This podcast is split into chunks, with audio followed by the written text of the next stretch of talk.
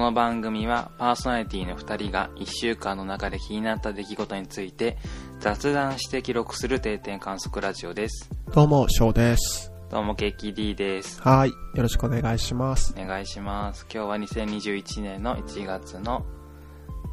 9 9日日うん。 36回目です。はい。はい。寒いです。寒いね。なんか、う雪やちも結構、こっちの地域もうん水道凍ってて、大家は大変だ。なんだろう。結構熱湯をかける人がいるらしいんですよ。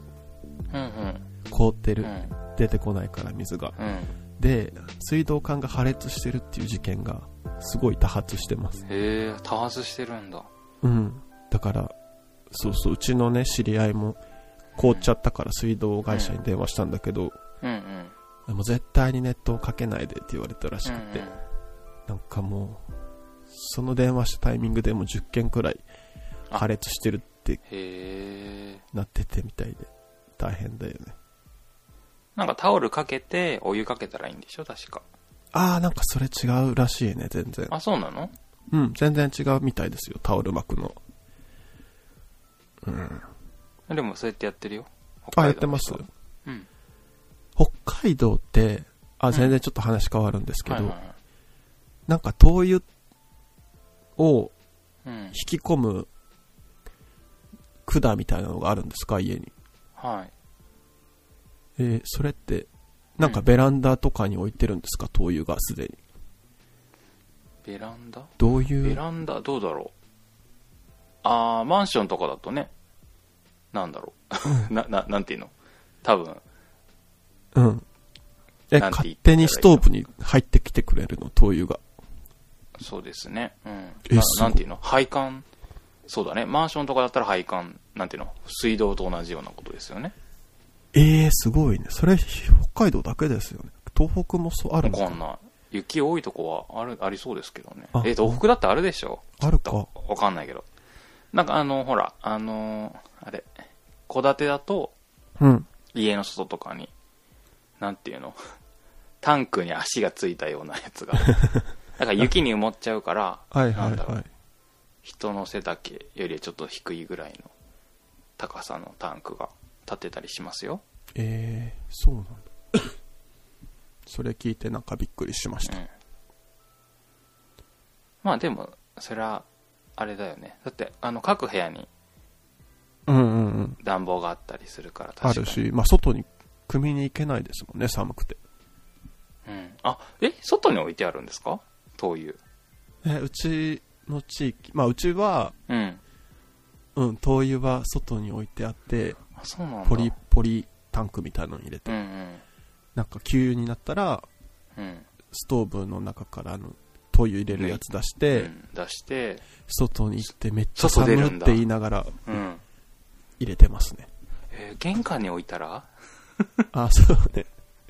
まあね。なんか防犯上も良くないと思いますよ。 遠い外置いとく。あ、まあ鍵かかるとこだったらいいんだけど。うんうん。あ、全然考えたことなかったわ。うん。本当うちの実家も玄関に置いてるよ。あ、本当に。うん。あ、そうよね。入れないもんね。入れないっていうか、そうようね。ん。そうへねー。す まあごめんなさい。玄関に置いた方がいいかなとは思ったけど。あの、なんだだっけあれ。本当ごめんなさい。さっきのに戻るんだけど、そのうんタオル巻いて、うん。ね、なんていうのもうちょっと、ね、沸騰しないぐらいのお湯うん。をちょろちょろってかけてあげるといいですよっていうふううんにうん水道局の、何パンフレットとかにも書いてあるからそそのうネットっていうのはだからグツグツのお湯をいきなりバシャってかけるんじゃなくって、うんうんうんうん。あったあの氷より氷が結局0度から凍るじゃないそれよりも高い温度の水をまタオルに惑わせることでを全体的にじわっと温めるってことねだから、はい、ぐぐずぐずのお湯をかけるって意味じゃないですから気をつけてください、気をつけはいてください。ということで。いやーもう、あれですか、お正は月い、ボケみたいなのは抜けました、 い、いえまだまだも抜うけて今ない日もめちゃくちゃやる気なくってなんかはい、何もできなかったです、いや、わかりますよ、それ。洗濯もしてないし、うん、うん。今週もだからニュースとかも全然見てないけどなねん、かありまし世たの、世の中のうーん、コロナ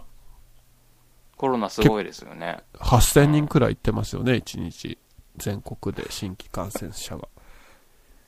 大変だなんね。か本当に。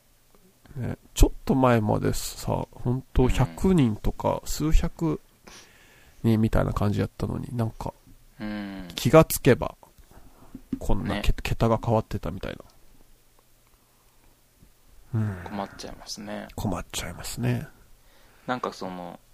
若者にとってはただの風邪だから気にしなくてもいいから経済は回せっていう、うん。まあまあ、むずっと前から言われてたけど、結構そういう声がやっぱりどんどん大きくなってきてますよね。あ、そうなの逆じゃないの今。うん。じゃあなう、ん逆じゃないみたい。やっぱり、この状況でも、まだ緊急事態宣言とかで、その、うんなんか、規制っていうかね、あの、要請なんか、あんまり外出ないでねとか、なんか、8時までにしてねとかっていう要請うん。うんうん。あるじゃない。そういうのに対して、なんか、なんでそんなことをするんだ、みたいなあ意見がまだー。全然ある、強いみたいですよ。そっか。まあ、うん。うん確かにね。でも、うんなんやろ。まあ、保証があるんかとかね。そういうのも関係あるだろうし。ね保証はでも全然大したことないんでしょきっとうん。なんかそのななんだっけあちょっと飲食店のことはちょっと分かんなかったけどうん。なんか旅行会社とかだったらそのキャンセルになった分の35%ぐらい保証みたいなこうーん。そっか。と言ってて35%かと思ってね。ねなんかさ、電車の時間を繰り上げ、終電を繰り上げみたいなの、あああ、なんか聞いたんですすけど、ありましたねなんか逆効果じゃねって思ったんですけど、なんか、本数が減ったら1本にめっちゃ密集するんちゃうかって思ったんですけど、うん、 1本あたりりに。なんか、そうかもどこまで効果あるんやろうと。ね、どっちの効果が大きいのかだからでも終電がやっぱりお早く短くなるとあんなんて早くなるとその分飲みに行かなくなるっていう目論見みですよね多分、うんうんまあね、どっちの効果が大きいのかでも繰り上げるっていうことはあれでしょ数本減るってことなのかなそうなんじゃないかな、多分。数本減るぐらいだったらま変わんないあ変わんないのかなこそんなに密密じゃなさそうですよねわかんないけうど、んうん。終電ってそんな密密なイメージないからうんうん、確かわかんないけどなうーんいやだから、うんその思うのはねまあだ仮にさそのなんて言うんだろう若い人はかかってもいいとしてもまあ本当はなんかあれだよ嗅覚障害とか残るらしいですけどね残ることもあるって、に。うん。何今も食事が美味しくないとかなんかガスのガス漏れの匂いがわかんないとかねそういう、うん。のが長期間にわたってなんか何ヶ月もその治った後も残る可能性があるらしいから全然人事ではないんだけども、まあ人事だとしても結局さうーん高齢の方がかかった時にさ重症化してさうんうんうん。入院したりするじゃない、うん。それでまあ前にこの番組でも言ったけどそれで病院がで、まあ、医療機関がすごい大変なことになってもう結局そのし市内でお産ができなあの出産ができなくなってうん。何キロも離れたところ、まあ、あの町まで妊婦さんを運ばなきゃいけないみたいな状態にもうなってて、はいはいはい。するとさ若い人だって困るじゃないですか。そうよね。ねその何高齢の方はかかって何て言うんだろう亡くなればいいみたいなことを考えてる方がいらっしゃるのはのはし知ってるっていうかそういう意見があるのは分かって、まあ、自分のと自分はそうは思わないけどそういう意見が出てしまうっていうことはまあなんていうのか理解できるというかねうーん、まあね 理解できるというかうーんなんかまあ、まあ、そどういう考えでそういう意見が出てくるかっていうことは想像できるんだけどだからといってなんかそういう高齢の方がか感染した時に例えば医療機関に運ばずにそのまま放置するなんてことはできないんだから結局社会の、なんていうのリソースというかさ若い人たちも使うリソース社会のなんかこう資源を結局そっちに割かなきゃいけないわけじゃないですかそれうはんそうなんだから、やっぱり感染する人がへ減った方がいいよね若い人の立場若い人がなんかの何利己的なというかさ自分のことを考えてもやっぱりそうじゃないっていう風になると思うんだけどなかなかそこは理解されないというか、もうすでに若い人たちのためのリソース医療機関みたいなところがなんていうの逼迫してるのに、うんうんまだそんなこと言ってるのかっていうのでちょっとがっかりしちゃったね。いやー、でもなんか正直なところ、なんか、コロナ対策とか、はいなんかオリンピックのニュースとか見てると、うんマジでなんか、見る気なくすっていうか、うん、なくしませんなんかニュースとか。うん、なんか嫌になりませんなるもう、だったらもう、ガチでちょっとオリンピック開催ししてほしいわってなってきましたもん、最近。えー、そうなんだもうい、行くときま、行くとこまで行ってみようって感じになってきた。なんか冬のオリンピックはどうなるんでしょうねあ、冬季オリンピックってやつ、うん、それいどうつなあるんだでしょうね。 2019年に2020年に夏のがあったらうん。 2022年に冬のがあるのかなうん合あってるケースあ、わかんない。オリンピックなん見たことないから。見オなリいンピかッらク。見たことないの見な いから。見たことないえーっとあれにそうだよね 4, 4年おきにあってその間に冬のがあるんでしょだからうん。 202020222024だからそうよね冬のオリンピックどうすんのかも気になる なええうん。そうね。いや、あ、でも、 ちょっと、あの、明るいニュースじゃないけど、ちょ何とっと喉が詰まっはいいいですかた。全はい然話しないで、今はい日。あの、この番組のね、YouTube チャンネルを作ろうと思ってるんですよ。へえあの、切り抜きで、切り抜きなんあかあーはいはいはい意味分かりましたうんテーマ、うちらの番組、一応テーマあるけど、なんか、今週の気になるニュースプラステーマみたいな感じじゃないですか。うん毎回番組構成が。うんうんだからなんかテーマだけで区切って聞けるようにしようかなと思って、はいはいはい素晴らしいそういうのしようかなとは思っいてて、で、なんかそれやってて思ったんが、うんケーキさん結構映画館映画見に行ってるじゃないですか。はいなんか自分全然行ってなくって、うんうん去年も「鬼滅の刃」だけだったんですよ、えあ違うん「天気の子」って去年だったっけもう一個前だっいけや前だと思います前かそう「天気の子」「鬼滅の刃」ぐらいなんですよ最近うんうん見うたの、んあゴジラも見たわあまあまあでもいいけどで今年はちょっとね映画館でね映画を見ようって思ってなんか、 21年はううん、この番組で話せるようにケーキさんが見に行ったやつとかをなんでだっけあのお子さんがいらっしゃるからそういうわけでもなくあんまなんりや行ろかなかったのはあれだから感感染対策いやいやいや全然そのあんま見る見に行くっていう習慣がなくてそうかそうかうんうん。なんか、そうそう。結構未だに行くのドキドキするんですね、映画館って。そわそわするっていう、する、いうか、しますあわかんないですどういう感覚かうんうんなんえかちゃん緊と、張ちゃんとトイレ行っとかなとか、ああそれは思ううん。うんもう時間間に合うようにかなとか、あなるほどなるほどうん、ドキドキするんですよ、映画館って。なるほどねうん。自分もそうだったかもなんかでもんあの結局さなんか例えば時間のことだったらうん。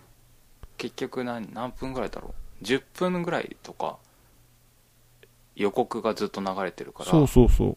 全然なんじ今まではだって映画が例えば、えー、と13時からやるんだったら12時50分とかには行かなきゃなとかって思ってたけどうん。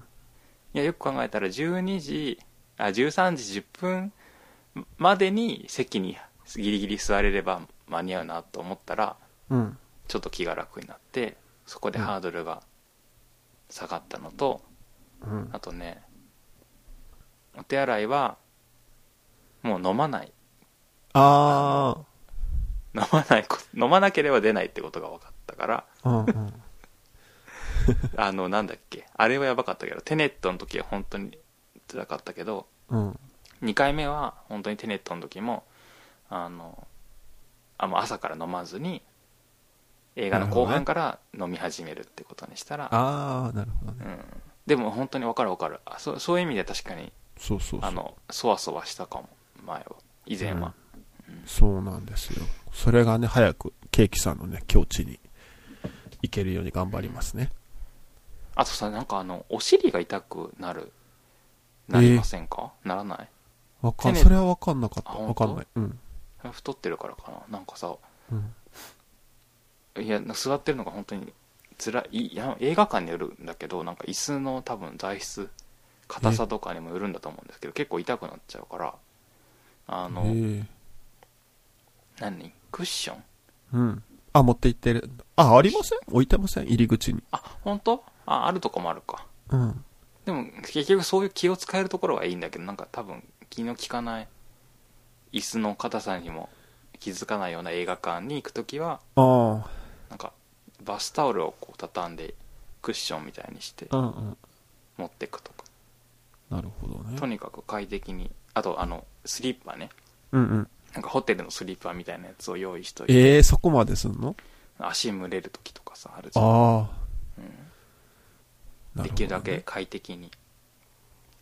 うんうん。うんねえねえ、プペルって見ました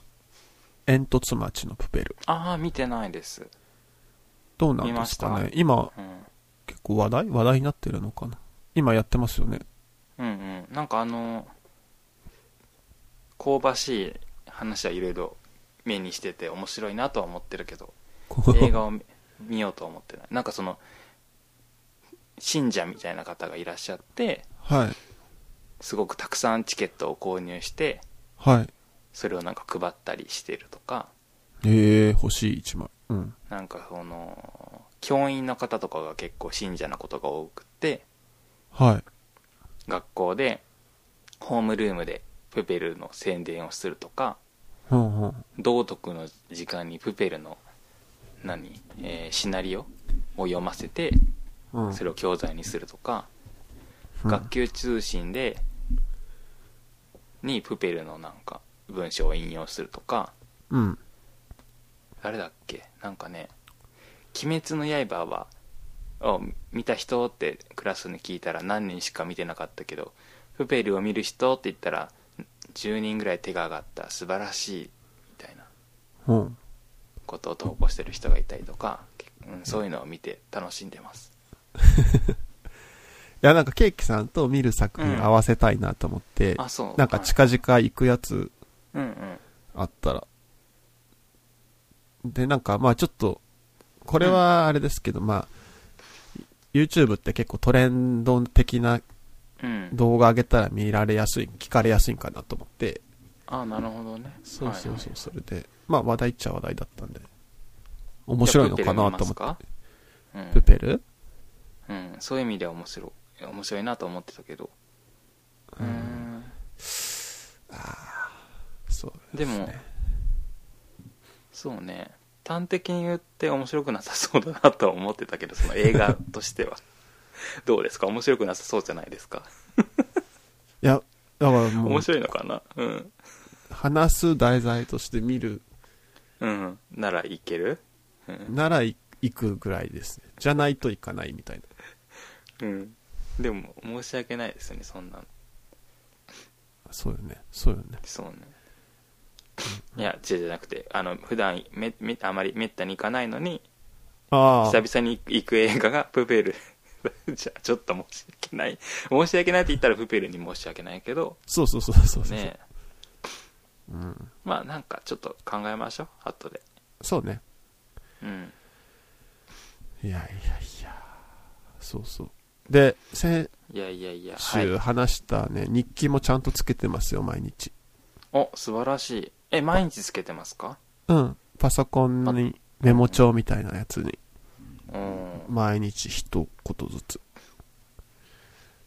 どういうこと例えばえー、どんなこと書いてたかな。あ、でも結構、ほんと誰にも見せないやつなんで、うんうんめっちゃ適当な感じ。4日とか、うんやる気出ないのものの仕事をゆるくスタートって書いてあって、うんうん5日は同じくっていう一言だけ でした。あそれでいいんだ じゃあそれだったら続けれそうですねなんかねうんいい。かも自分もあの書いてたけどいつだっけ7日あ、うん。倒れちゃったえーとね6日までしかつけてないやああ、頑張りましょう。まだ頑張ろう2日、まだ3日なんで間に合う。うん、何書いてるかな食べたものとか、えー仕事の内容とかうんうんうん。お風呂に入ったとかねああ、た食べたものは自分も書いてますね。結構。なんかそれだけ書いたら満足して、うん。何を考えたとか本当はなんかさなんか考えたこととか頭の整理みたいなことを考えてたけど全然本当にもう名詞を書いてるとか名詞とかどう何こ行動の名前を書いてるだけで、うん。全然そこまではい至ってないけどでもずちょっと続けたいなうんうん。はいはい。というわけで今日はね、こんな感じでね、また、はいまあ年始2日、2回目なんでね、うんまだもうちょっと、こう、ね、本腰というよりは雑談ペースでね、いけたらはいいいんですが、じゃあそねんな感じで、えー今日はなんだっけ漫画か漫画を紹漫画介したいんですはいうん、漫画の話しましょう。はいあじゃあ感想感想うん、これまでのけんえー前回までの感想をコメ読ンみト上げます、うんはいコメントです、 ちょっと全然あれだなだまあいいかしょうがないねえーだ大輔さんうん、 1, 1月4日にいただいてました、えーお二人は「逃げるは恥だが役に立つ」えードラマの、えー年始スペシャルご覧になりましたかまるで社会学の入門書家のごとくさまざまな社会問題に触れてましたもしご興味があれば TVer で配信されているのでご覧になった上で感想をお聞きしたいですとのことでしたはい、ありがとうございます。まだやってるかな話したよね、先週。あそうだからちょうどさやってたあのーやってた時に収録してみたんで見すたよんねですよね、ケーキさん。あ、見てないのか、じゃあ。だから半分まで見てうんうん。途中からはあの一応ミュートにしてテレビはつけてたけどまあ全く見てなかったですね、ううんん、結局どうなったのかちょっとわかんあの後で見ようと思ってます今まで今に至るので、うんうんうん。でもそあのちょっと話したけどなんだっけあの夫婦別姓の話とかねね、ネットメディアで結構、うんうんうん、そういう社会問題に取り上げてるみたいなまとめ方されてた。紹介されてた。うん。ね。 ねそうですあのーなんだっけあの人ああそう乃木明子先生の話前回したしたかもうんしたてないかもししたしたた、した気がすそうそうテレる。うん。うん、出てたって話をしたけど本当にその、まあ、大輔さんもおっしゃってる通り社会問題に触れる社会問題のなんか確信につくようなことをしつつちゃんとドラマとして、うんなんていうのああおっしゃってたのはだから結局繰り返し主張に耐えるような、どうん、脚本を目指しているというふうに言ってて、うん。うん、なるほど確かに再放送とかで見てもやはり面白いというか。うんうんうん本当にその物語としては面白いしちゃんとそういう部分がある両輪の作品を書かれる方っていう話をしたと思うんですけども、まあまさにそういうことを大輔さんもお感じになったっていうことだと思います、ああ、すごいよね。それって結構すごいことですよね。これすなんごかいと思うよなんかその両立のバランスって結構難しいよね。そうそうそううんだからなんか見てみてくださいあの翔さんはなんだろうななんかなんだろう何がいいかな小説とかないんですか小説版みたいに。どうなんだろう乃木明子先生の小説あるかなののでも原作木ドラマですもんね。オリジナルの。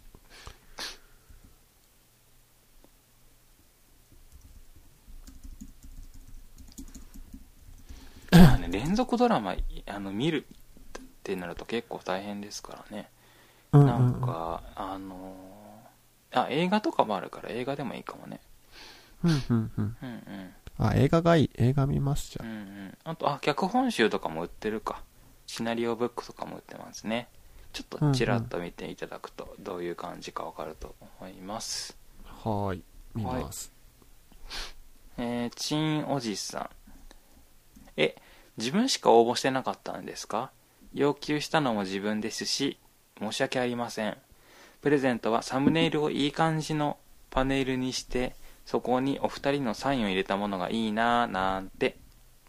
とのことでしためっちゃ注文ししてくる、ね、あごめんなさいそうだそうだあのーまずごめんなさいそれも忘れてたしうんあれだったごめんなさい一人じゃなかったでしたええー、なんとどこだっけごめんなさいキヨさんキヨさんね年末にあのいメッセージいただいてたんですけどちょっとうごんめんなさい、ちゃんと見逃してましたちょっといろんなところで受け付けたせいで、まあそう言い訳だったごめんなさいえっ、とね翔さんケーキさんこんにちは夫婦別姓について、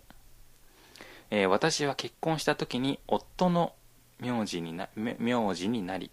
名字が変わったことで特に困ってることとかはないのですが結婚して何年も経った今でも新しい名字にまだ慣れないというか違和感があります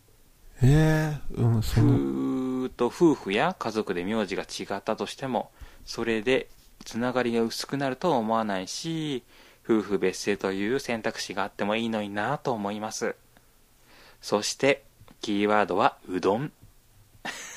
ということでありがとうごあざいの応募いまたすだいてました申し訳ありません、すいませんうん、じゃああの2名って言って言ってたのでちんおじさんときよさんに何かうんあの何かってねあの本当はあれあれだあれにしようと思ってたんですけどうんちょっと後で相談してあの何か送らせていただきますので、はいうん、こ今週中にまた連絡しますはい、はーいえーっとはいそれからうん慎吾さんそばよりもうどん派ですえーっと34回を聞いてえヒロミって芸人として捉えられてないのって思ったりえーっとリアリティショーってテレビで編集してる時点でもあでもうフィクションなんですよねフェイクニュースの見分け方でもそれに近いこと書いてましたねとのことでしたはいありがとうございますそうねあのヒロミのことを芸人とはもう思ってないですね私はだって、んもういつのな何年前だろうね3 4 0年前ぐらいの話じゃないうんうんヒうロんミさんが芸人やってたのって分かんないけど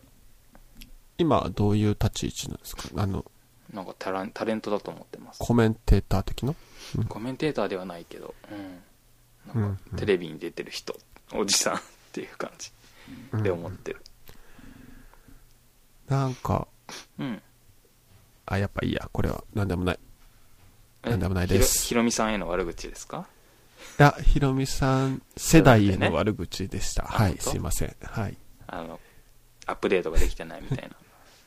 なやいやいやいやいやあ じゃあ勝手なこと言なっんちゃかった年末年末にね、うんテレビうんうん実家に行った時ついてて、そっかそっかなんか3人のコメンテーターの方が VTR 見ながら、クイズに答えたりああだこうだ言ったりするみたいな番組やったんですけど、うんなんか高齢化すごいなと思ってねあのえこの3人でうんうんうん誰が見たいんやって思って高齢の人じゃないやっぱり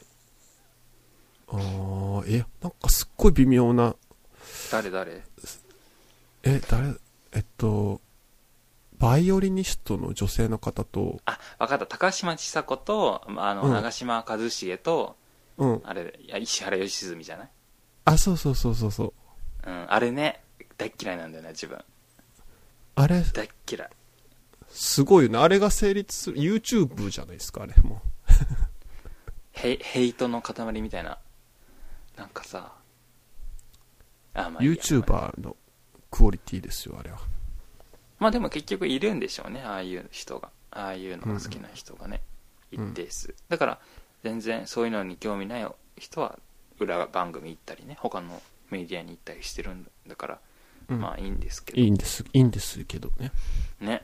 本当によくもまあっていう番組だねうん。そうそうそう。なんかさあの1日かな2日かなそれにやそのあ1日かも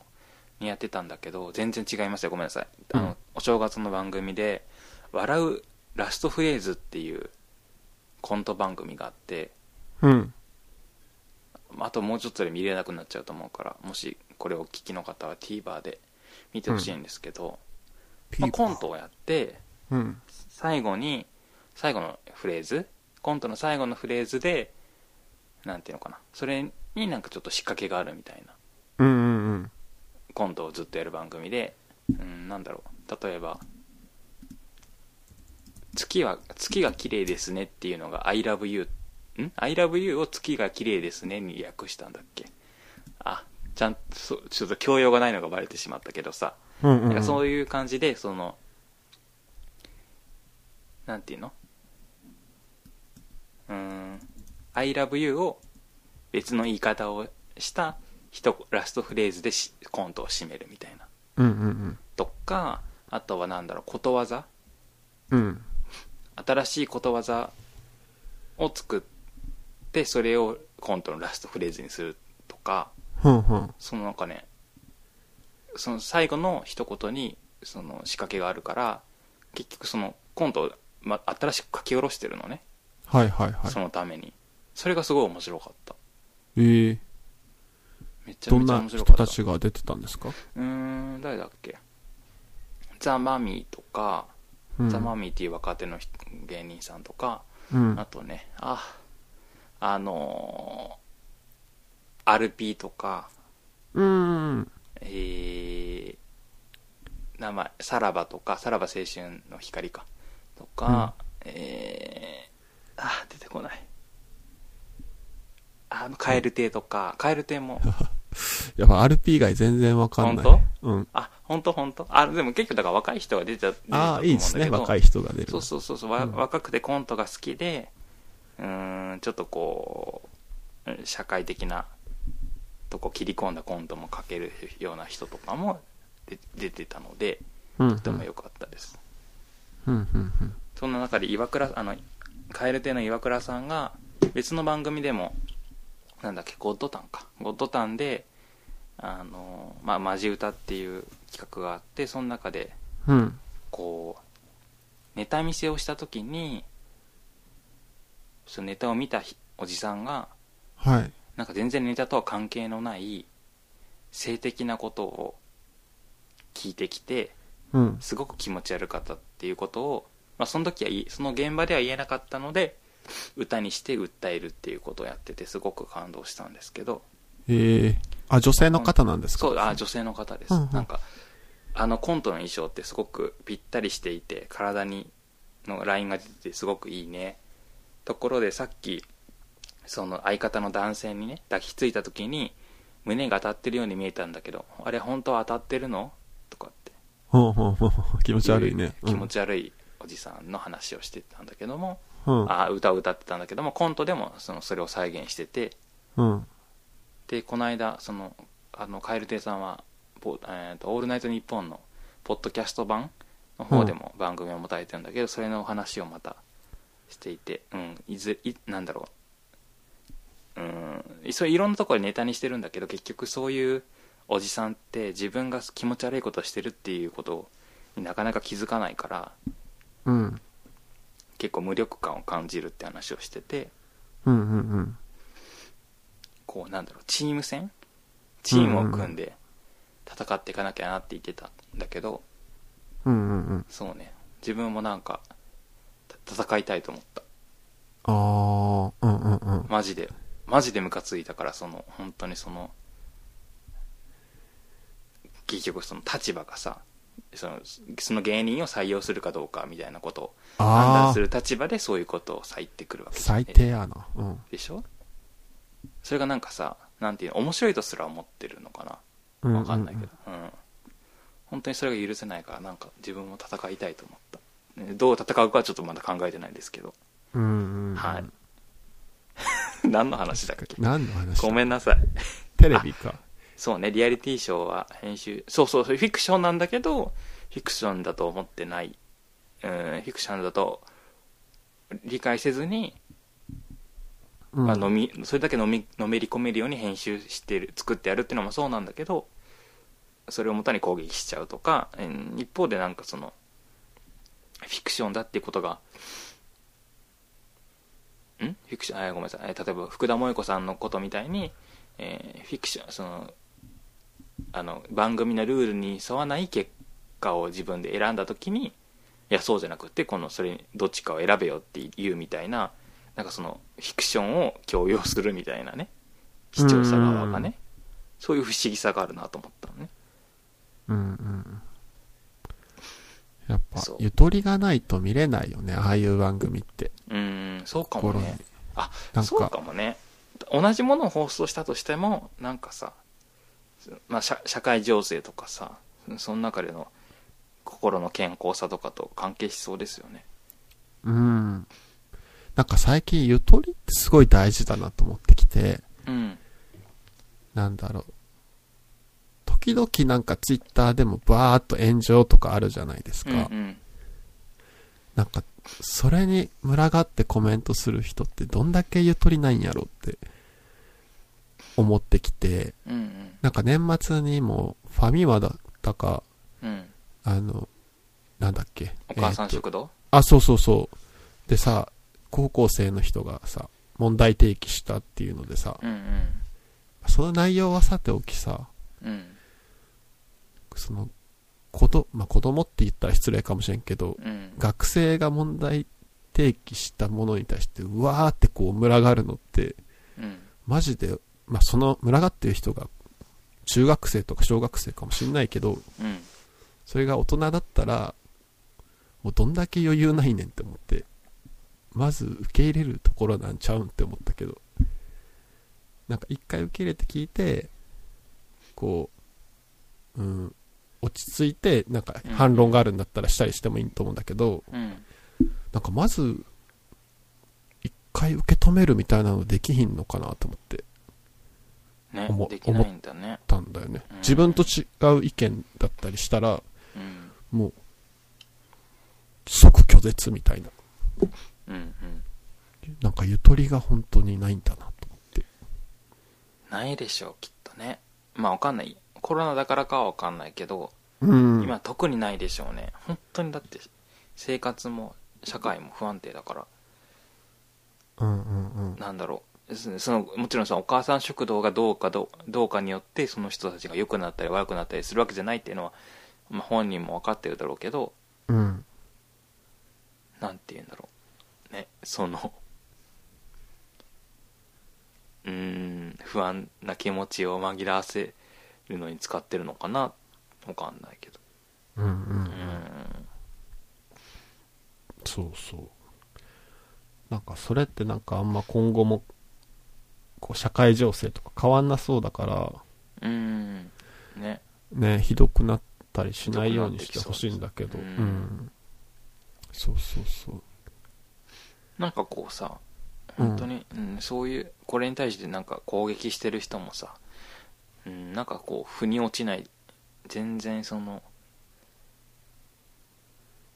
うん的を得てないしねその高校生が言ってることとは全然違うことで論点ずらして攻撃したりねなんかもう本当にその内容に関心があるわけじゃないくって、なんかうん高校生の女が生意気なに意見言ってるのが気に食わないんだろうなと思ってうん。うん。なんかこう例えばなんだっけなあーなんかじゅ高校自称高校生とかっていう,、うん、とこうあのープロフィールのアカウントが言ってたのはえっ、とお母さん食堂が結局その女性が食事作りをするものだっていうこう無意識のうん。こうせ性的なその役割性あの役割付け役割を押し付けているのに影響、ね、なんだろうな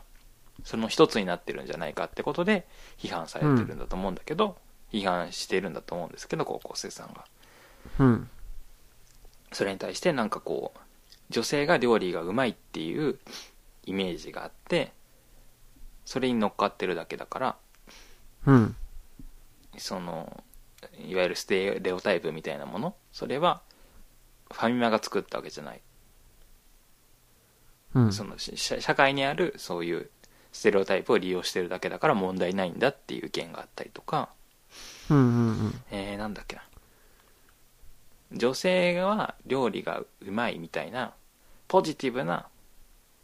あはは。う。うんーんステレオタイプで、うん、女性は料理がうまいって褒めてるんだから問題ないでしょ何が悪いんだろうとかね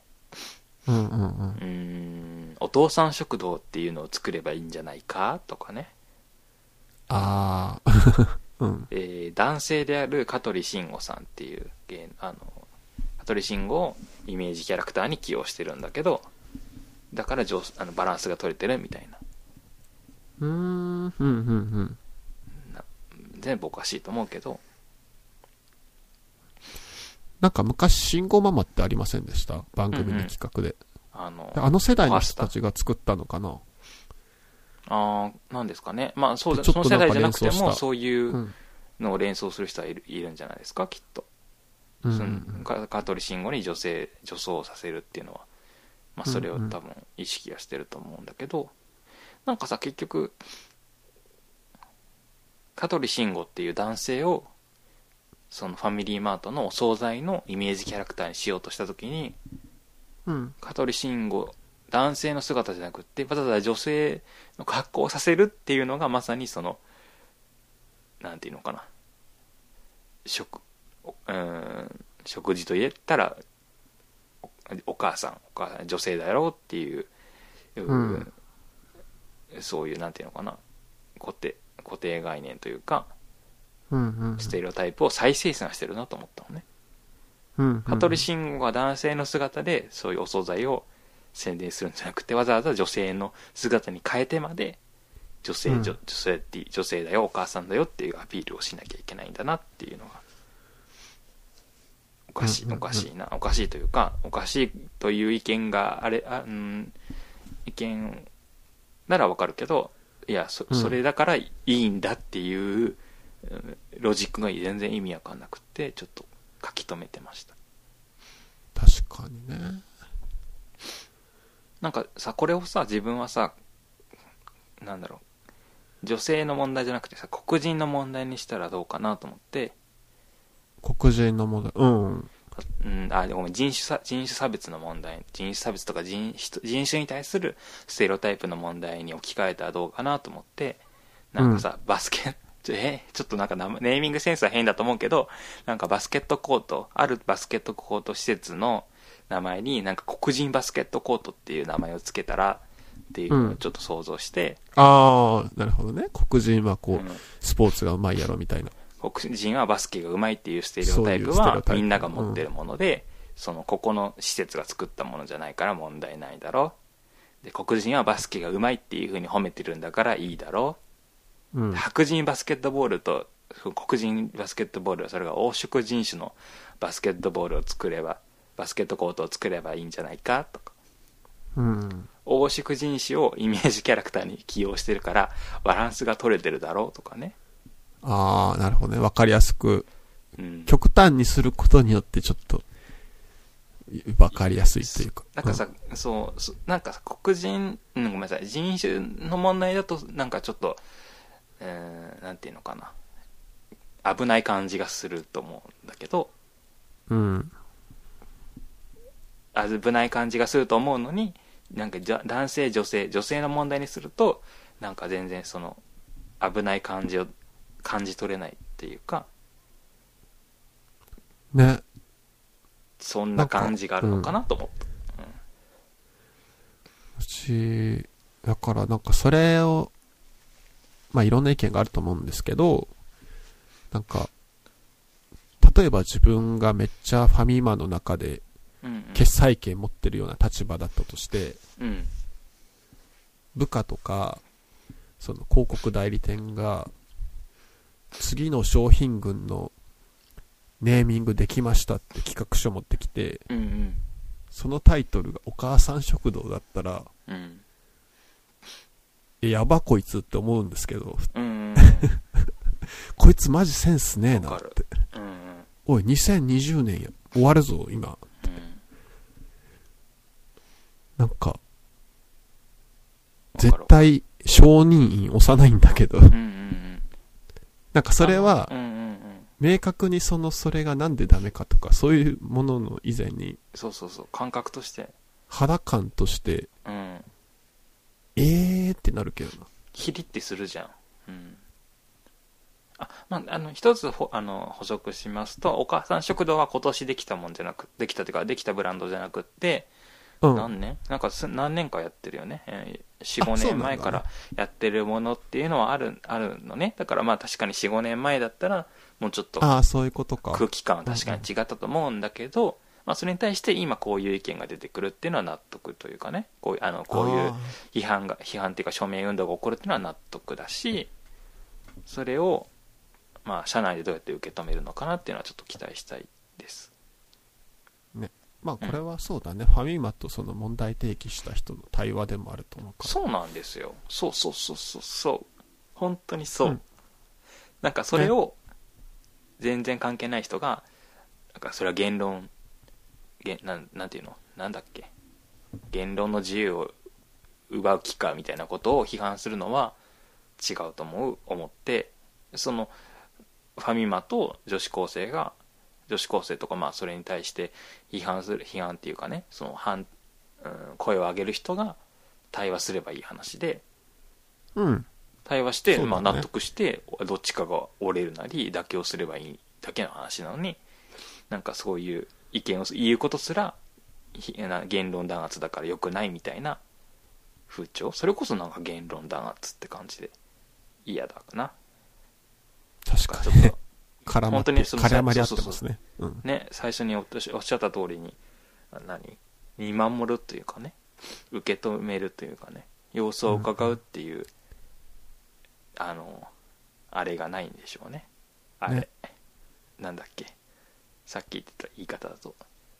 受け止めるみたい心な。の余裕、うんなんだっうけん、うん余裕がないのか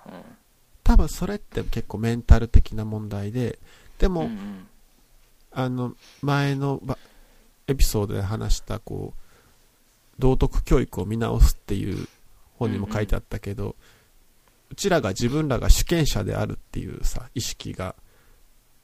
あんまり持ってないから、ああ主権者的な動きをする人のことが疎ましく思えるとかもあると思うんですよね。うんうんうんなるだほからど、本当は、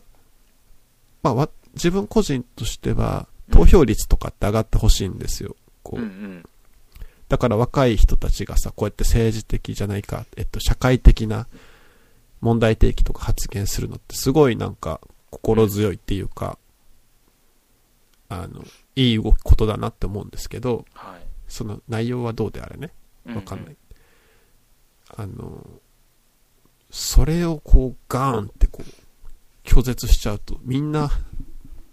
関心がなくなるっていうか、うんうんうん誰も声を上げなくなっちゃうから、あんま良くないなと思ってよ。くないうん。という風にね。あれ、ちょっとなんかすごい、今日あれですね。まあ まあいいんじテゃないレでビすのか話。いいいいっすか、うん今日はごね。めんなさいまあ来週から頑張りましょう。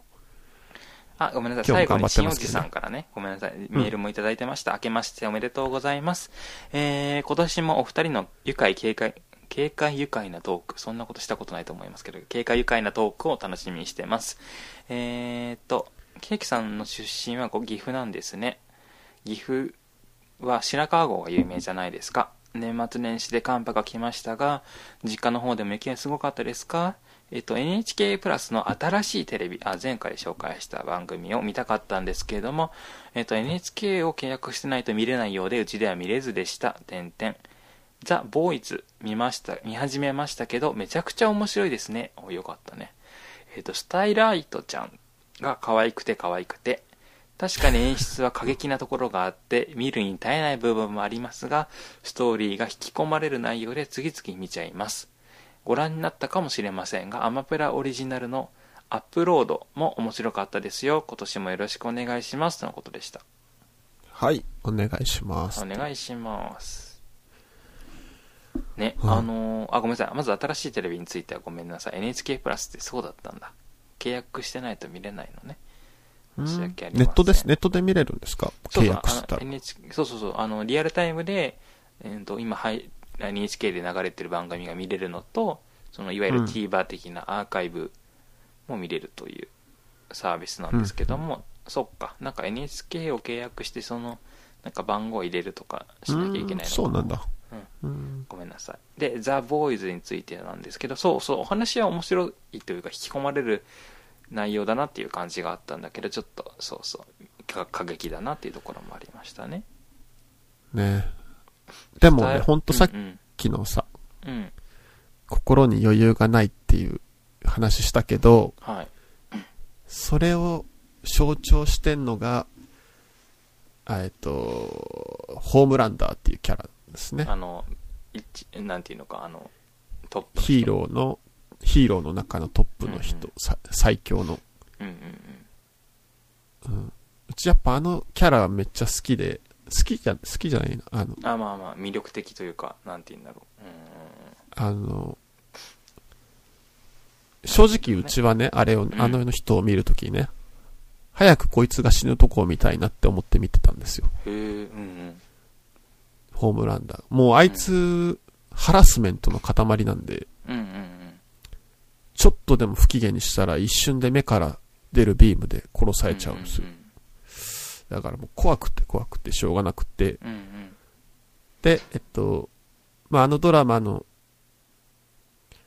まあ、主軸となるストーリーがヒーローじゃない人たちが、その、まあ、ホームランダーを殺すっ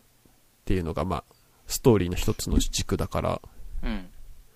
早く殺してほしいなって思うんですけど、うんうん。でもこのドラマはこの人がいなかったら成り立たないという面もあるなと思って、あーうんうんうんそう、ボーイズは面白いよな。スターライトちゃんって何あの、女の子のヒーロー。うんあの、田舎から出てきたヒーローで、うんうん第一話ですごいセクハラをされてましたけど。あああの人スターあごめんなさいあのあの人がスターライトちゃんなんだうんうんうん。うんうん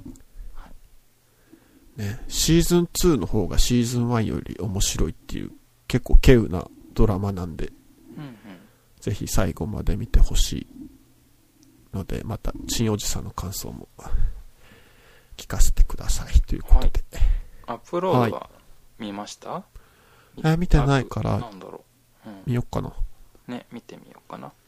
うん。はい見ましょありがとうございましたう。はーい。さて今日はですねなんだっけそうよ、なんか漫画よ、漫画。じゃあ7分ぐらいでうん。えーっとですね年末かな、年12月ま12月に見た読んだ漫画なんですけども一つは山本美樹さんの「賢くて勇気ある子供という漫画を読みましたはい。あの山本美樹さんはうん。筑波大学の先生なのかな、その芸術系のうんうんうん先。生でもあり、絵本作家というか、えー漫画家でもある方でうんすごくたくさん作品を書くっていうよりはなんかこう強強烈な作品をいくつか残す残してるというかあの作られてる作作家さんなんですけども、うん。うんとそのこれより前に書かれた作品もすごく面白かったんですがこれはなんかはい表紙が特徴なんか印象的でそれでちょっとアマゾンあのアマゾンで Kindle でうんうんちょっとペラッと読んでみて買ったんですけどうん。うん。これは何だろう夫婦カップル夫婦かなカップルうん。があのお子お子さんを授かってうん。すごくもうハッピーになってその舞い上がっちゃうのねでどういう子供、はい。なんだっけちょっと待ってください結婚してるんですかどうだっけ結婚してるんだっけこの2人って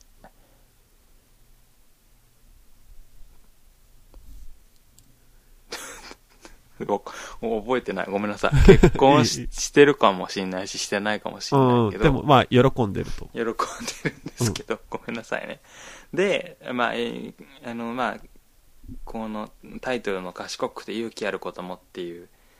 タイトルなんですがこのう子んどんな子になると思うって話してて、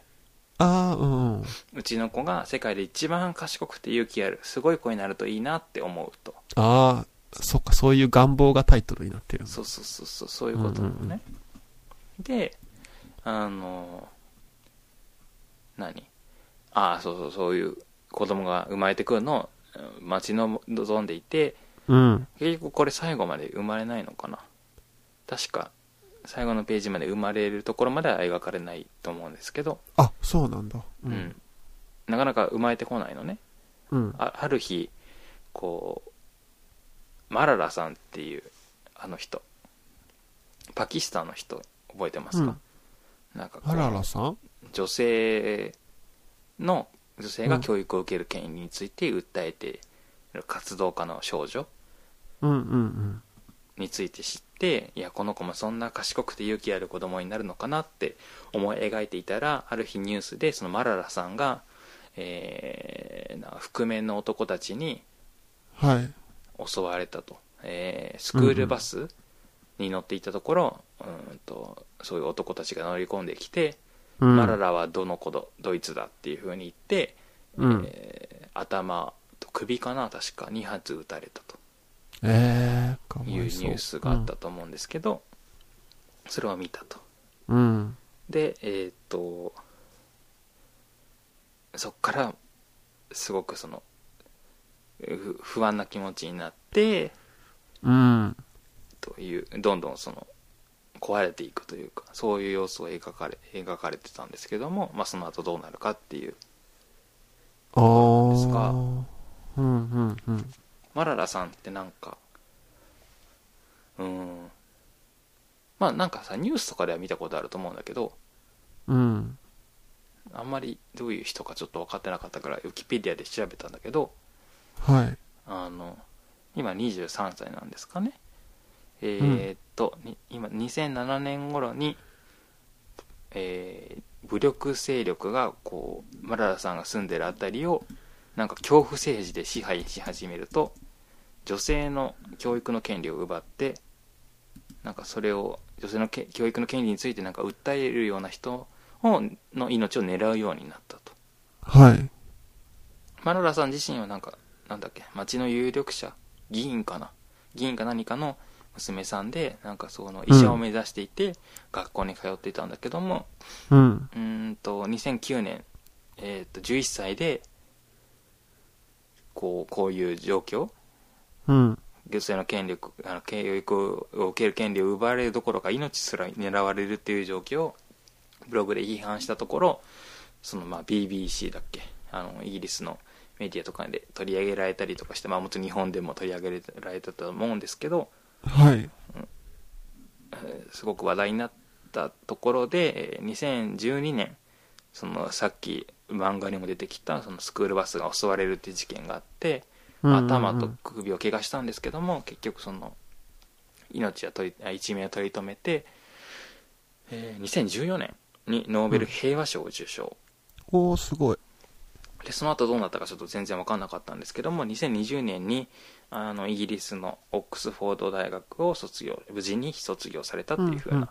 ニュースがありました、うんうんうんうん結構漫画の中でもマララさんの話がこうんうん、象う徴根的底にあるような感じですかうんずーっとうんうんあうんうんというか、まあ、他にもねあのーそのつまりだから賢くて勇気ある子供になるといいなと思ってたんだけどマララさんって要は賢くて勇気があるからこそ命を狙われてうんうん他にも同様に賢くて勇気がある子供だからこそ殺された子供っていうのはたくさんいるってことをいろんな本とかねうん情報とか集めてきてどんどん不安な気持ちになっちゃうっていうあーあ最初はまあ、うんパッとそう思ったけどそもうっそうそうそうそてことかうんうんうんうじゃあもうそうなんだろうそうならない方がいいんじゃないかうんと子供にねあのいろんな勉強をさせたり教えたりしてね勇気ある子供に育てようとうんした時にでも殺されるかもしれないよって子供に言うのってこの子うん生まれてきた方がいいのかなっていう気持ちになるっていうわけね、うーんうんうんうんなるほどえその漫画って何巻くらいあるんですか全部えで一巻ですよあ一巻で、うん読み終わった時のうんどんな感情になるんですかどんな気持ちになるっていうかうーんどの気持ちでしょうそうだなうーんなんか話を聞いてると、その、なんか、ほっこりとかハッピーとか、じゃないんかな。ほっこりとかハッピーななんかではないかもしれないなんかこううーん悲しいなでは終わらないんですけどもちろんうん、うん。何かちょっと、うん、読み終わった後もつい考えてしまいそうな。そうですねうんぜひうんなんだろう読んで考えてほしいなと思うんだけどうーんなんだろうどういう気持ちなんだろうねこれはね。やったハッピーでもないしうん。で実際そうだって亡くなってるとかねあいろんなさんはい命を取り留めたけどもうーん、まあ、危険な目にあってねあののののあの首と頭だから死んでてもおかしくないんですけど、ね。うん。そそれはそうなんだよね賢くて勇気があるから狙われたっていうのは本当にそうだし一方で結末もそその通りだなと思うしでもさ、なんかその、うんなんやろ。それって結構、なんだろう、子供を育てるようなうんうん人にとっては、その漫画読んだらすごくいろいろ考えうんなきゃいけないというか考え、そうっていうか、例えばそのさっきのマララさんだと海外の例だけど、やっぱ日本って学歴差別ってあると思うんですよね。うんで学歴が高ければ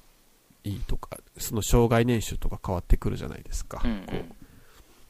だからまあ大学行った方がいいとか、いい企業に入った方がいいって、まだあると思うんですよ。そのはい、ありますね。うん。でもさ、例えば大学、えっ、と、大学生で人気の企業で、まあ、実名出すのはあ意見かもしれんけど、うん大手の広告代理店とかにさ、いい大学行っそうだて、よね。いいって入ってってさ、まあ官僚とかもそうだけど、うんうん。さその人ってすご、すごいじゃん。親からしてもさ、いい大学行って、すごいところに入ってって、ね誇らしいけどさ、でもそこで、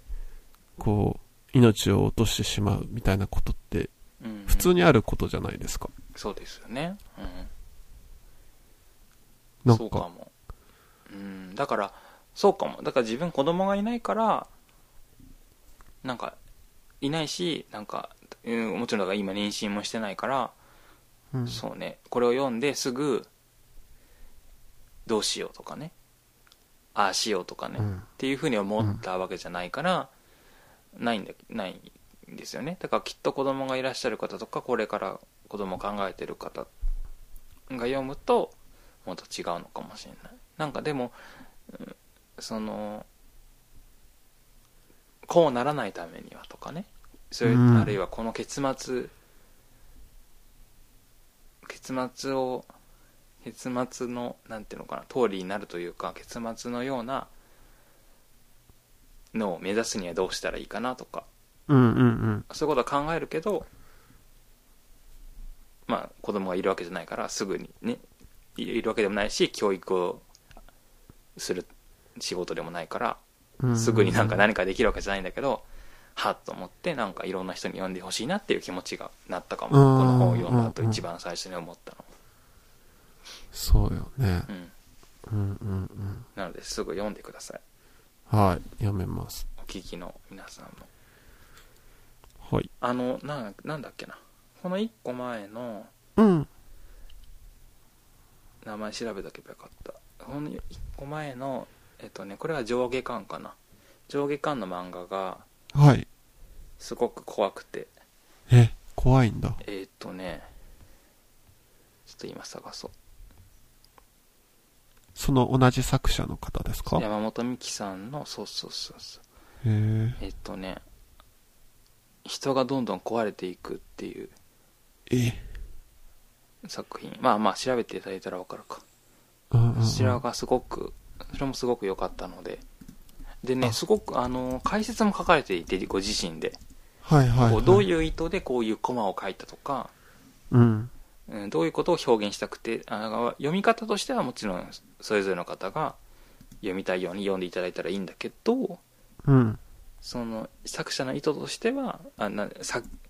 構図というかね作図上の意図としてはこういうことを意図してましたっていうことを丁寧に解説が載っていたのでそれも面白いのでぜひうんうん、うん、読んでください、はい。見てみよう。えー、ブック。 How are you だあ、これか。あったあった。えーもう一冊はですねあいいごめんなさいあ、いいですいいです。はい。じゃあ、 ごめんなさい、そういうことでした。えーはいもう1時間過ぎたので、えー、ともう1個いきますね。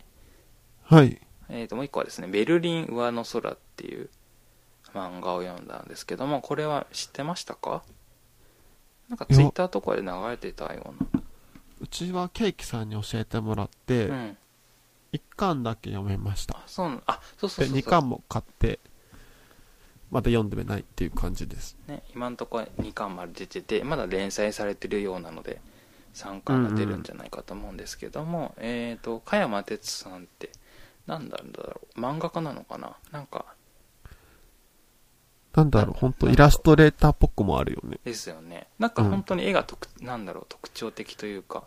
独特な絵って独特のセンスですよね。 ねすちょっとなん好きなんだけどなんか怖いというかなんだろうなこう 幼稚な言い方だななんかちょっとギョッとするよようなそうね。なんキャラか、クターとかねうん。まあ、おしゃれともうんうんうん取れるし、尖ってるとも取れうんうるし、んうんううんんまあ、イラストレーターっぽいなって。あそうかもそうかもそういうことなのかもね、であのその方が、まあ、日本の方日本出身の方なんですけど今ベルリンいろんな国とかをに行ったりしてたんだけどもいこの時この時なのかい今もかな多分ツイッターを見てると今もベルリンに暮らしてるみたいなんですけど、うんうん。そこでのまあ生活の様子とかうんを描く描かれてる漫画なんですがなんかうこう、んうん。まあ、よくある海外生活ものとはちょっと違ったこうなんていうのかなテイストというかここの方が。よくよくすごく考える方なのかな、そうね、ほんと細かいとこまでうん、うねん。うんいろんなだから社会のシステムとかうん。政治とか、そういうことにも関心があって自分なりにすごく考えられてる方なんですよねだからその、他の国とか日本とかとか、えー比較して考えるとか、まあ、こういう、うん割とどこでも生きていけるんだと思うんですけどこの人うん。こうこういうところが気に入ってるとか嫌いじゃないとかねうん。そういうところがあったりとか一方でそのうーんなうん人種差別か人種差別を受けたりとかうんうん。受けることもあるとそれについても書かれていてだからそういう意味でその一般的な海外生活のちょっと明るいコミックエッセイとはちょっと一線を画すというかうん。違う感じなのかなと思ったんだけどそっか翔さんも読まれたということですが一巻をうん。そなうんかそう感そ想があればう。いや、でも普通に、ちょっとドイツ行きたくなりましたよ。自分は読んでう。んなんか、ほんと1週間とか2週間暮らしてみたいなって思った。うんうんうんうんうんなんうんかすごく合理的というかうーん嫌いじゃないシステムとかねうん。えー一巻に載ってたかどこに載ってたか分かんないけどなんかいらないものとかを段ボールに入れてこうボンと置いてあってそこから取っていいよかったりとかそうそうそう。あとなんだろう。うんうん。自分結構ね、中学校とかぐらいから、映画とか見始めて、音楽とか聴き始めて、うんうんうんあの、英語圏のこの文化って結構浸ってきてるつもりなんですけど、うんうんうんなんかあんまり海外に行きたい欲ってのがなくて、あそっかそっかはいやっぱなんかちょっと怖いんですよね海外がうんうんまあもうそれこそね人種差別とかもあるでしょうし、うんうんまあ、うん。まあ、そこの国に住んでる人いるんだからさ、そその危ないってなんやねんって感じなんやけど、うんうんうん。でもちょっとドイツ行きたいなって思いましたよ。うんうんうんねホームレスホームレスのことも書かれててそ,、うんそこからまあちょっとこのわかんないけどね加山哲さんの実体験がどのぐらい含まれてるとかねそうのんどのぐらいのフィクションなのかってことはちょっとわかんないしあんまりまあそこには関心がないんだけども、うん、こうホームレスのことが紹介されていて、えー電車駅なのかな駅駅か駅の近くなのか分かんないけどそこら辺にたくさんまとまって、ね、そのホームレスの方が寝ている場所があって、うん。うんでうん。電車の中にもそのホームレスの方が乗って新聞だっけ新聞か何かを新聞だ新聞を売ってこう生活の足しにしているというのがよくあるそうで、そんな中で子供の子供がのホームレスがこうなんか元気にはしゃいでそのお金を恵んでくださいっていう風にやってるところを見てそっか自分も新聞を作ろうという風に思い至って仲間と一緒に無料の子供新聞を作るっていううんエピソード、エピソードというか話があるんだけど、うん。まあそれはなんだっけイラストとかが載ってたりクイズが載ってたりうん。それから時事問題をすごく、うん、分かりやすくとか子供向けに解説するような文章が載ってたりうん。面白かったのは加山さんはなんだっけな光る光るインクなんだっけああ、なんかね、太陽ち太蓄陽光インクでした。そうそうそうそう、ん蓄光インクだそれで光るようなスタンプをしてなんかようん文字が読めなくても楽しめるとか、うんクイズもなんかペンがなくても解くことができてうん誰でもういろんな人が楽しめるような新聞っていうのを無料で作ってうん実際に配って、あの子供だけじゃなくて大人も読んであの反響を受けるっていうようなのが載ってたんですけど、はいはいこ。れ2巻ではえっとねもうちょっとそのなんて言うんだろう世の中を変えるためのもうもうちょっとアクションを起こすというか、うんあの家のないえーなんていうのかな家のない方も含めていろんな方のための無料のシャワーとうん洗濯機洗濯する場所うんを提供するっていうのをこう仲間たちとやるんですよね。うんうんうん。すごいこれは何だろうえそれこそああれなんだっけ世の中を変える技術えで述べられてたようなええ。ことじゃない、ことの一つだと思わないうんうん。そうですね。あの人誰だっけなんとか一生さんコンなんとか一生さんコン一生さんのうん。そのなんだっけなそのベルリンの大型の公共施設を建築してたしてたところでなんか予算がなくなっちゃって、うん、そこは取りやめになっちゃったんだけどその地下空間があってうん。地下空間しだだっ広い地下街みたいなところをどうやって活用するかってことでこれはまただから日本とはちょっと違うなと思ったんだけどあの市民なら誰でもその空間の使い方を提案できるってことでうんうん。彼らはその使い方の提案をしてみたのねうん、でまあだだっ広い空間だから全部使うのは難しいので分割していろんな人が使うのはどうかってことを提案したところうん、見事採択して採択されてうんまあ、、ひ一部は公園となってでそのごく一部の小さいところを無料のそのさっき言ったシャワーと洗濯スペースうん、うん、としてあの運営することにしたんですよねうん、でこの人たちは別にそなんだろうそういう社会うん生活支援とかねそういうことのプロではないしうん、そういう経験も誰もなかったんだけど、なんかこうやってみようって思えるこの人たちのなんだろうが素晴らしいなと思ったしうん、実際このアメリカだっけアメリカとかのなんか低所得層が多いエリアの学校に洗濯機を置いたら、登校するうん投稿する割合が増えたんですって増えたっていう事例があったそうで、うんき要はそのやっぱ身なりが汚い服が汚い体が洗えないっていうことでどこにも行けなくなっちゃうそうんうのんうん学校自体は無料だとしても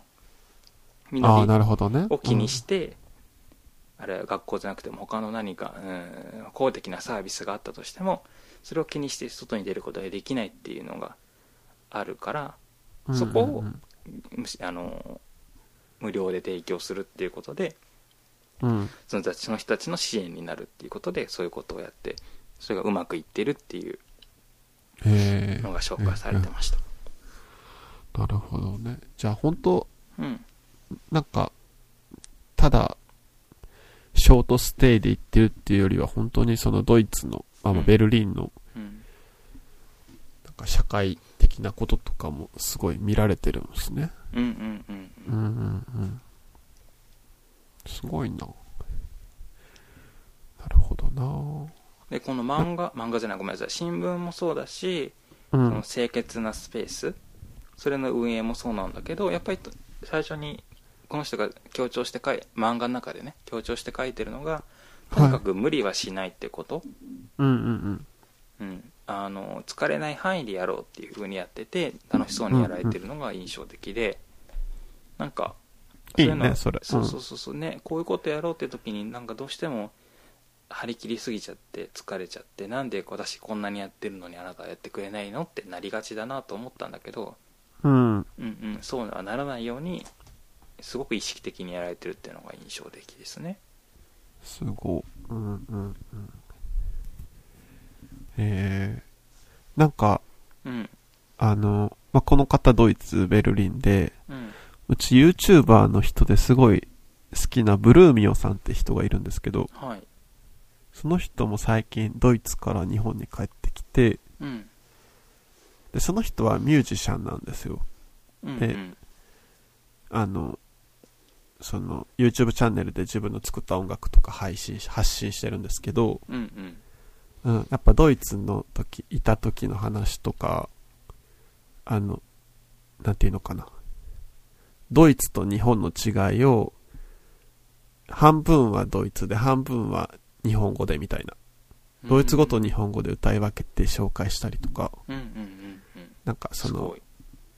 受けた差別とか、やっぱあるらしくって、うんなんかそういうのを歌にしてたりとかして、なんか本当におすすめなんで、ブルーミオさんのチャンネル見てほしいですね。あの、合わせて。ブルブルーミオさんねそカタカナう。うん、なんかめっちゃハッピーな気分になれますね、あの人のチャンネル。へえうん。ブブブブルーミブルーミ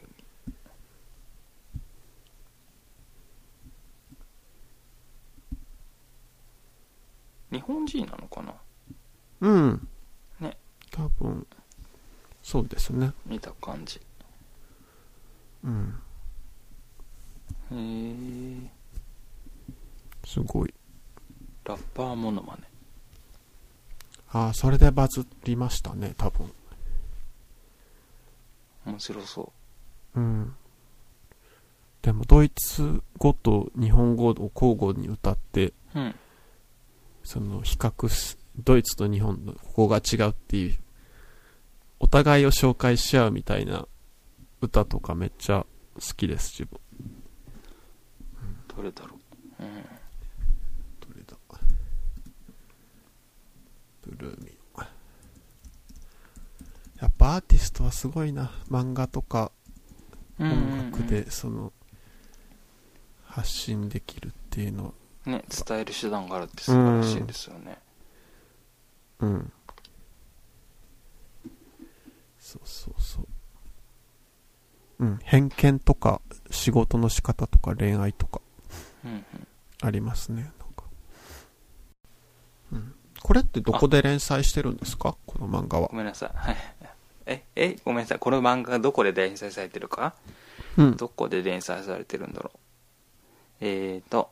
巻末とかに載ってそう載ってないかえ ebook ジャパン ebook Japan。 ebook ジャパ何ンのの雑誌だろう、うんえー ebook の雑誌 ebook についての雑誌違うかななんだろう ebook ジャパンうんうんうん電子書籍販売サイトん違うかあじゃあ電子書籍なのかなうんうんうん よくわからんけどまあどこかで連載中ということですねうん、はいちょわかりませんでしたはいはい OK、えーっとはいそうです、OK ですよ、はいじゃあこの2 冊をうねん、電子書籍で両方ありますよね多分うんうん電子書籍でありますうんだからぜひ見てみてみましょう自分も最初のやつは見てないから読んでみようでもうん怖くなっちゃうかもえー、やめとこうん まあ怖くなっちゃうけどそれが現実に起きてることだからねうそうよね、うん、向き合いたいっそて思ったれはうんうんうんでも本当にあの今からえもうおお腹の中にお子さんがいらっしゃるあいらっしゃって今から産むぞって方は一念のため読まない方がいいと思う生まれてから読んだ方がいいかもああうんうんううんん、なるほどねはい、そういう本なんですねはい、来週はあのどうしますか来週なんか誰だっけ今夜中の12時なんですけどはいちょっとこの収録の後えネットフリックスに追加されたうん「パラサイト」って映画見ようかなと思ってるんですけどうん見ましたパラサイトうん見ましたなんか映画の話とかえあれだよねあのなんかほ本樹の、韓国の映画うだよねん、あれです、うんうんあれのことだよね、うん、うんあれさ気になってんのがあってさうん石石石がねうんあでもうちまだ見てないですよ見てな一い回もそううんちょっと石石見ててください石がね石うんお最初になんか重い石が運ばれてくるんだけど、はそれいがなんか最後の方になぜかっていうシーンがあってはがね納得できなんか分からなくってなんていうのかなそうへー調べネットで調べてもなんかそれについて書いてるのがなくってこう石がなんか最後の方なんでこうなるのかっていうのをちょっと見てほしいんですよ見てほしいんですよいっていう絶か対わからんわそれ き昨日金曜労働省かなんかでまたやってたからそれでもう一回見たんだけど、えパラサイトをやってたうん、のパラサイトやってたのやってたのへえだからなんだけどでもう一回見たのねもう一回見たんだけど、あれここでこうなってるのに最後こういう風に使われるってことはうんなんでっていうのが解消されなかったからへえちょっとみ面白いみ見て本当にうんオッケーあとはあの誰だっけごめんなさい名前忘れちゃったけど G メールであ、そうね。お便りくれてた本の紹介コマさんっていう方から森達也の「You うん。相模原に現れた憂鬱な断面」っていう新書を紹介してくださったのでそれを取り上げたいで読す、みましょはい、う。はーい。自分はもう一回見ようかなあどっちに追加されたのネットフリック確スかネットフリックスだった気がする。はいじゃあもう一回見ようかなはーい。なんでだろう本当にね納得できないのえー自分そういうの全然気づかない人なんで、多分見落とすと思うな。なんか水がキーワードなんですよやっぱりキーワードっていうかキーアイテムというか水がどうやって動いてるかっていうのも見てほしいし、うん。水でもさみ水と石ってやっぱこうだと思うんだけどなっていう水と石も気にしてほしいですわかりました。しつこい ねうち予告編も見てないですからあ本ね当。あれ、パラサイト。ポスターしか見たことない。ポスターには確かにあんまり水出てこないね